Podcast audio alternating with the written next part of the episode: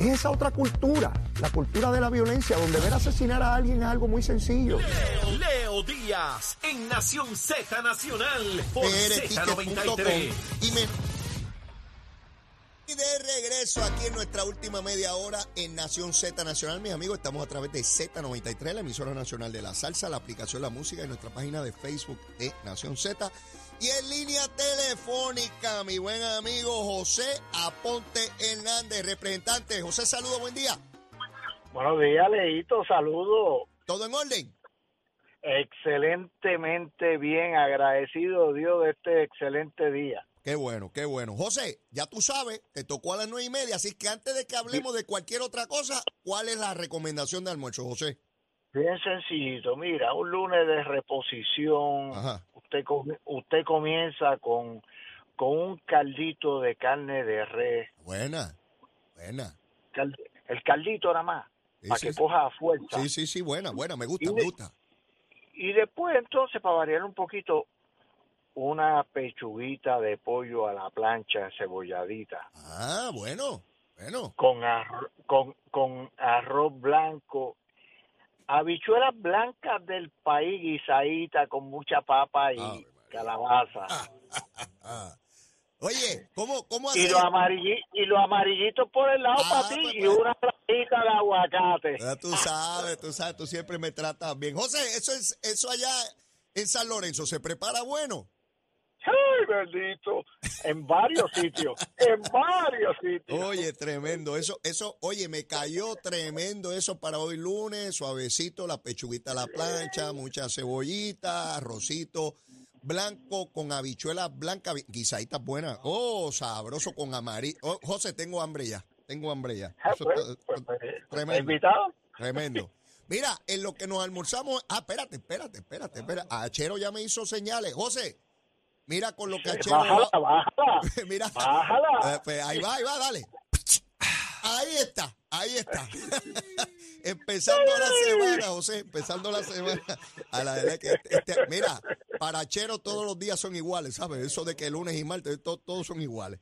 Mira, eh, José, eh, la prensa da cuenta de que el proyecto de reforma contributiva que por segunda ocasión somete el gobernador para tratar de darle un alivio contributivo a esa clase media, a esa clase trabajadora, dicen en la Cámara, cuerpo legislativo que su señoría presidió y que pertenece, dicen ahí que no van a aprobar nada, José. Bueno, lamentablemente, Leo, hemos visto una legislatura disfuncional y yo presidí la Cámara en un gobierno compartido. Sí fue. Y, hubo situaciones tensas, súper tensas. Un cierre de gobierno que no se debió haber dado, que lo que hizo fue adelantar la recesión en Puerto Rico, que hoy por hoy me dicen, tú tenías razón, pero había unas circunstancias muy diferentes. Sin embargo, hoy vemos una, una legislatura que en el caso de la reforma contributiva, pues por lo bajo por allí comentan, ah, qué bonito, ya vienen las elecciones y le vamos a dar oportunidades para que ustedes hagan campaña con una reforma. Mira hasta dónde llega la actitud incorrecta. Entonces nos vamos al cuerpo hermano. Los nombramientos del gobernador. Sí. Ahora mismo está la secretaria del Departamento de Educación y la secretaria del Departamento de la Familia. Entonces, ah, que están finitas, que no tienen los votos, que pero no acaban de hacer un trabajo responsable. ¿Y quién sufre? El pueblo. En el caso de esos nombramientos, ambas estuvieron horas en vistas públicas, no pudieron levantar contra ellas ninguna objeción de ninguna naturaleza tienen los votos, porque tienen votos, todos los votos de la delegación del PNP y solo hace falta cuatro votos del Partido Popular. La información que yo tengo es que la mayoría de la delegación del Partido Popular está presta para votarle a favor. ¿Qué mantiene, ¿qué, mantiene eso ahí? Pues obviamente están pidiendo cosas. Obviamente están pidiendo cosas. Claro, las negociaciones, las negociaciones. Eh, ah, consígueme el puesto tal para fulanito. Eh, y recordemos, el portavoz de la mayoría en el Senado, eh, Javier cómo, cómo ha trascendido eh, los nombramientos que en un momento y en otro le ha estado pidiendo eh, para personas allegadas a él. Pues así no se gobierna.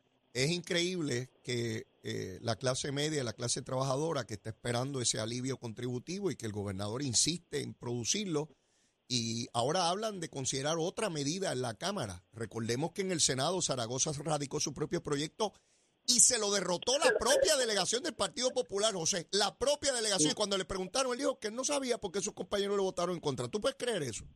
Bueno, pues lo que pasa es que están desconectados todos, están trabajando de manera individual para el beneficio de ellos y no de Puerto Rico. Y eso es sumamente lamentable, sumamente lamentable.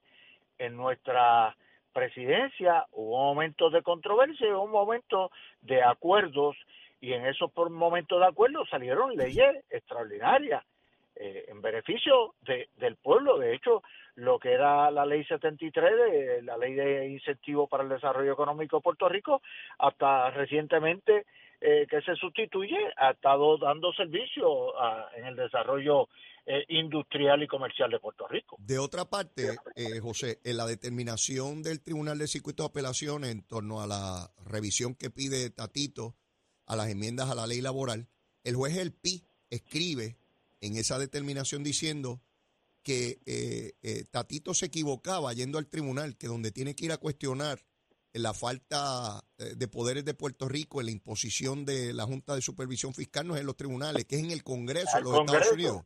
en otras palabras, le está diciendo, el problema colonial suyo no se lo voy a resolver yo aquí en el tribunal. Tiene que ir al Congreso a exigir derechos. O es Estado o es República. Mientras sea él, pues el Congreso puede hacer lo que está haciendo, imponiendo una Junta de Supervisión Fiscal, José.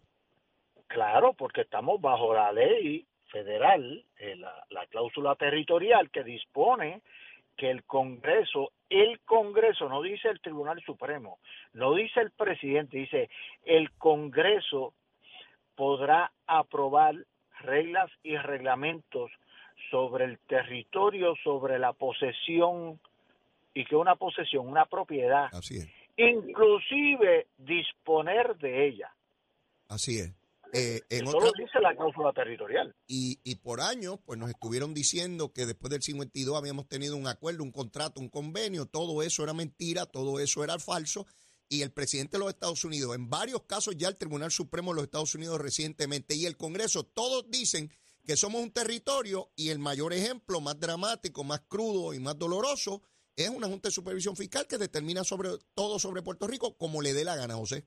Pues, y, y- y Leo, me voy a, a, un, a un mensaje de situación del gobernador de Puerto Rico, Pedro Pierluisi, Sí. ante la legislatura, donde hablaba de lo que se había ido consiguiendo de un lado y de otro, que la reacción fue similar a la de diciembre del año pasado del liderato eh, de ese Partido Popular, liderato eh, estancado, eh, donde en el primer caso que dije, el presidente del Senado decía, eso se logró bajo el ELA, eso para que vean lo grande que es el ELA. Y el año pasado, cuando se aprobaron los fondos de reforma eh, para Puerto Rico, de Medicaid, decían 19.500 millones de dólares bajo el ELA, para que vean lo grande, no dieron paridad, pero son tan huecos.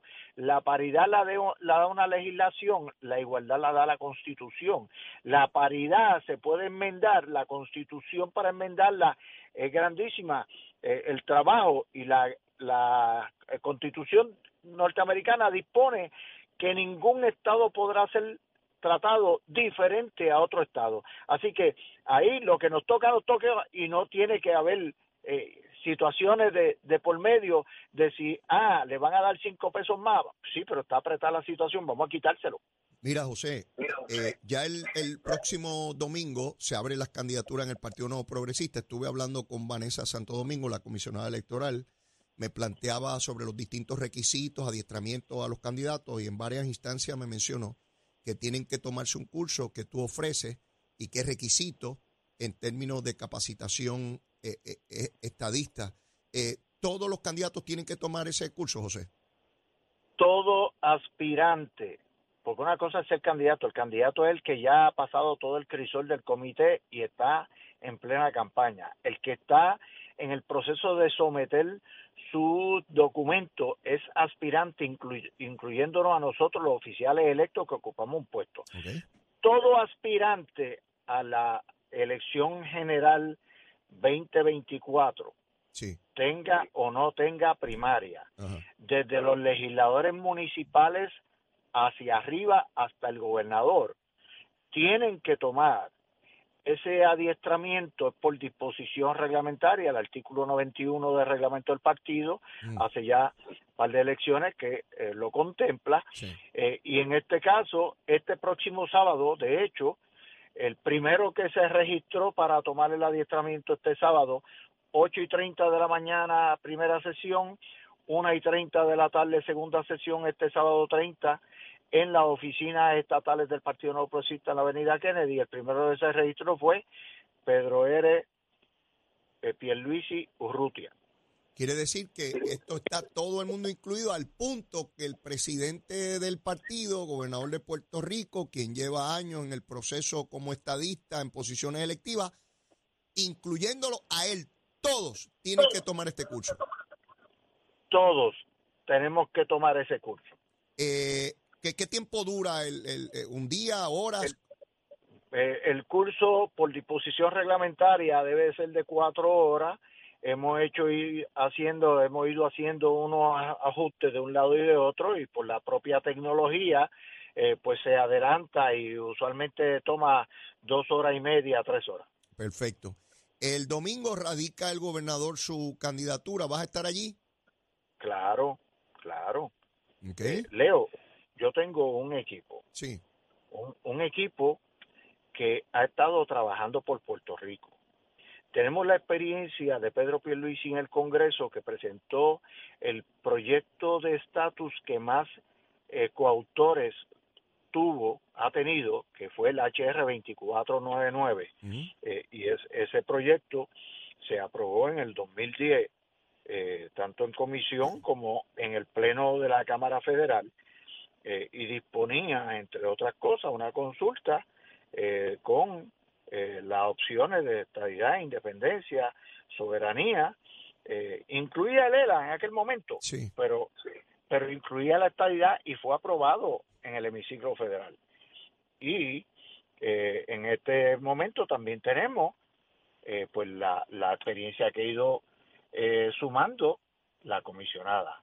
Pierluisi en este momento está como gobernador el pueblo de Puerto Rico, y yo he escuchado muchísima gente, incluyendo que no son de nuestro partido, diciendo que debemos tener ya un gobernador dos términos para darle estabilidad al desarrollo económico y que no haya cambio de un gobernador a otro gobernador, porque hemos tenido gobernadores de un mismo partido, como fue Sila Aníbal, como fue Ricardo Wanda Pedro, pero no ha habido un mismo gobernador con un mismo enfoque hacia un segundo término que le dé continuidad a su obra y que eso ayude al desarrollo económico. Por el otro lado, validando, validando ese punto, José, antes de que pases al próximo, fíjate que el último gobernador que revalidó en Puerto Rico fue Pedro Rosselló. Y cuando tú preguntas cuál ha sido la década o el periodo de mayor crecimiento económico en Puerto Rico en los últimos tiempos, todo el mundo se refiere a la década de los 90, donde hubo continuidad en la administración. Claro, entonces por el otro lado, Leo, desde el punto de vista ideológico, y fíjate que yo empecé a hablar de la experiencia de Pierluisi sí. en el Congreso, pero tenemos entonces, tendríamos en el Congreso a una persona que estaría para los efectos nuestros en Puerto Rico en su tercer término, mm. para los efectos congresionales en su quinto término. Y, y voy rapidito a una experiencia del 98, Proyecto Young.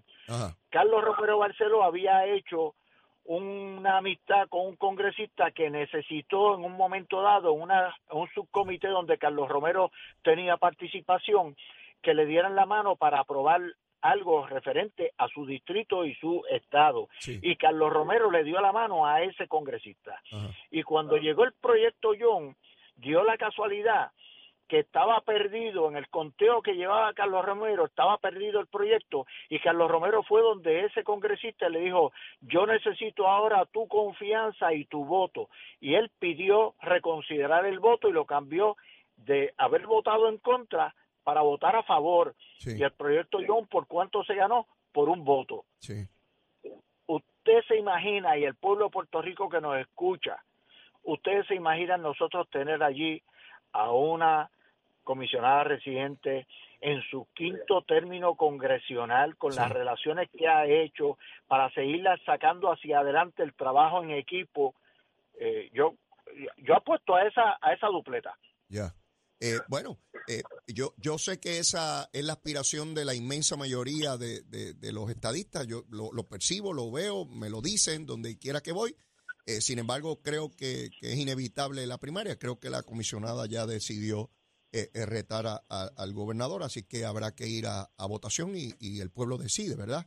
En ese tipo bueno, pues yo voy a estar el domingo en la radicación del gobernador Pierluisi para la gobernación de Puerto Rico. Me dijo Gabriel Hernández, el presidente de la Federación de Alcaldes, que la inmensa mayoría de los alcaldes también van a estar allí junto al gobernador, así que en términos de liderato veo un claro apoyo al gobernador de Puerto Rico, pero bueno, si se da la primaria...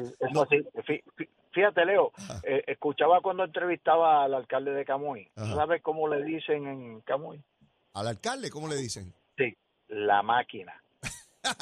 No descansa. No se detiene. No, descansa. La máquina ahí todo el tiempo, todo el tiempo, todo el tiempo haciendo su trabajo. Fíjate que te empezó a hablar de los movilizadores para la elección 2024, ¿verdad? Sí, sí, sí. sí sin yo preguntarle me adelantó todo, todo eso. Eso así, este, la máquina. De, verdad que, es impresionante todo el trabajo que viene haciendo, no solamente en Camoy, dirige la Federación de Alcaldes, siendo un alcalde de, ¿verdad? nuevo. De primer, término. De, primer, término. Y está allí, se gana el respeto, o se ha ganado el respeto de, todo el liderato. Oye, José, hay, una, hay un artículo en el periódico El Vocero hoy que invité a las personas a que lo lean, de esta tragedia que viven los inmigrantes que llegan a los Estados Unidos de Latinoamérica, particularmente los venezolanos que tienen que cruzar esa, esa selva este, de, Venezuela, de, Colombia. Llegan primero a Colombia, a, Panamá y luego en México tratar de montarse sobre los vagones del tren ilegalmente, familias enteras. Y hay una cita de una señora que va con su esposo y sus hijos, seis, hijos, y dice, refiriéndose a los Estados Unidos, es el país de las mil oportunidades y es por lo menos mis hijos todavía están pequeños y pueden seguir estudiando y pues uno tiene una mejor calidad de vida. Eh, prefieren arriesgar la vida de ellos y de sus hijos por tal de llegar a los Estados Unidos. Yo veo la migración hacia el norte, no la veo hacia el sur. Y nosotros los puertorriqueños tenemos el beneficio de montarnos en un avión, ir en primera clase si pagamos unos chavitos más. Nadie nos puede impedir, nadie nos puede parar. Llegamos allí, tenemos trabajo porque somos ciudadanos americanos. Ellos tienen que arriesgar su vida en el mar o por tierra. Leo, y hay dos o tres que en ocasiones lo hemos escuchado diciendo, no, es que yo no quiero que mis hermanos en la isla vivan las desigualdades y el discrimen que se vive aquí en los estados. Mm. Pero ¿sabes qué? Sí. Ellos se quedan en el norte y no viran para la isla. Así es, así es. Así es. Siguen viviendo la estadidad. Lo que, lo que esos indocumentados ilegales buscan en poniendo sus vidas en riesgo ellos lo compraron con un boleto de avión y no regresan a Puerto Rico, al archipiélago, para ver las desigualdades que nosotros vivimos aquí, casualmente porque ellos la, tienen el beneficio allá, pero nosotros tenemos desigualdad acá. y ellos no quieren que nosotros tengamos la igualdad que ellos viven en los estados. No que si discrimen, que si esto, si lo otro, no.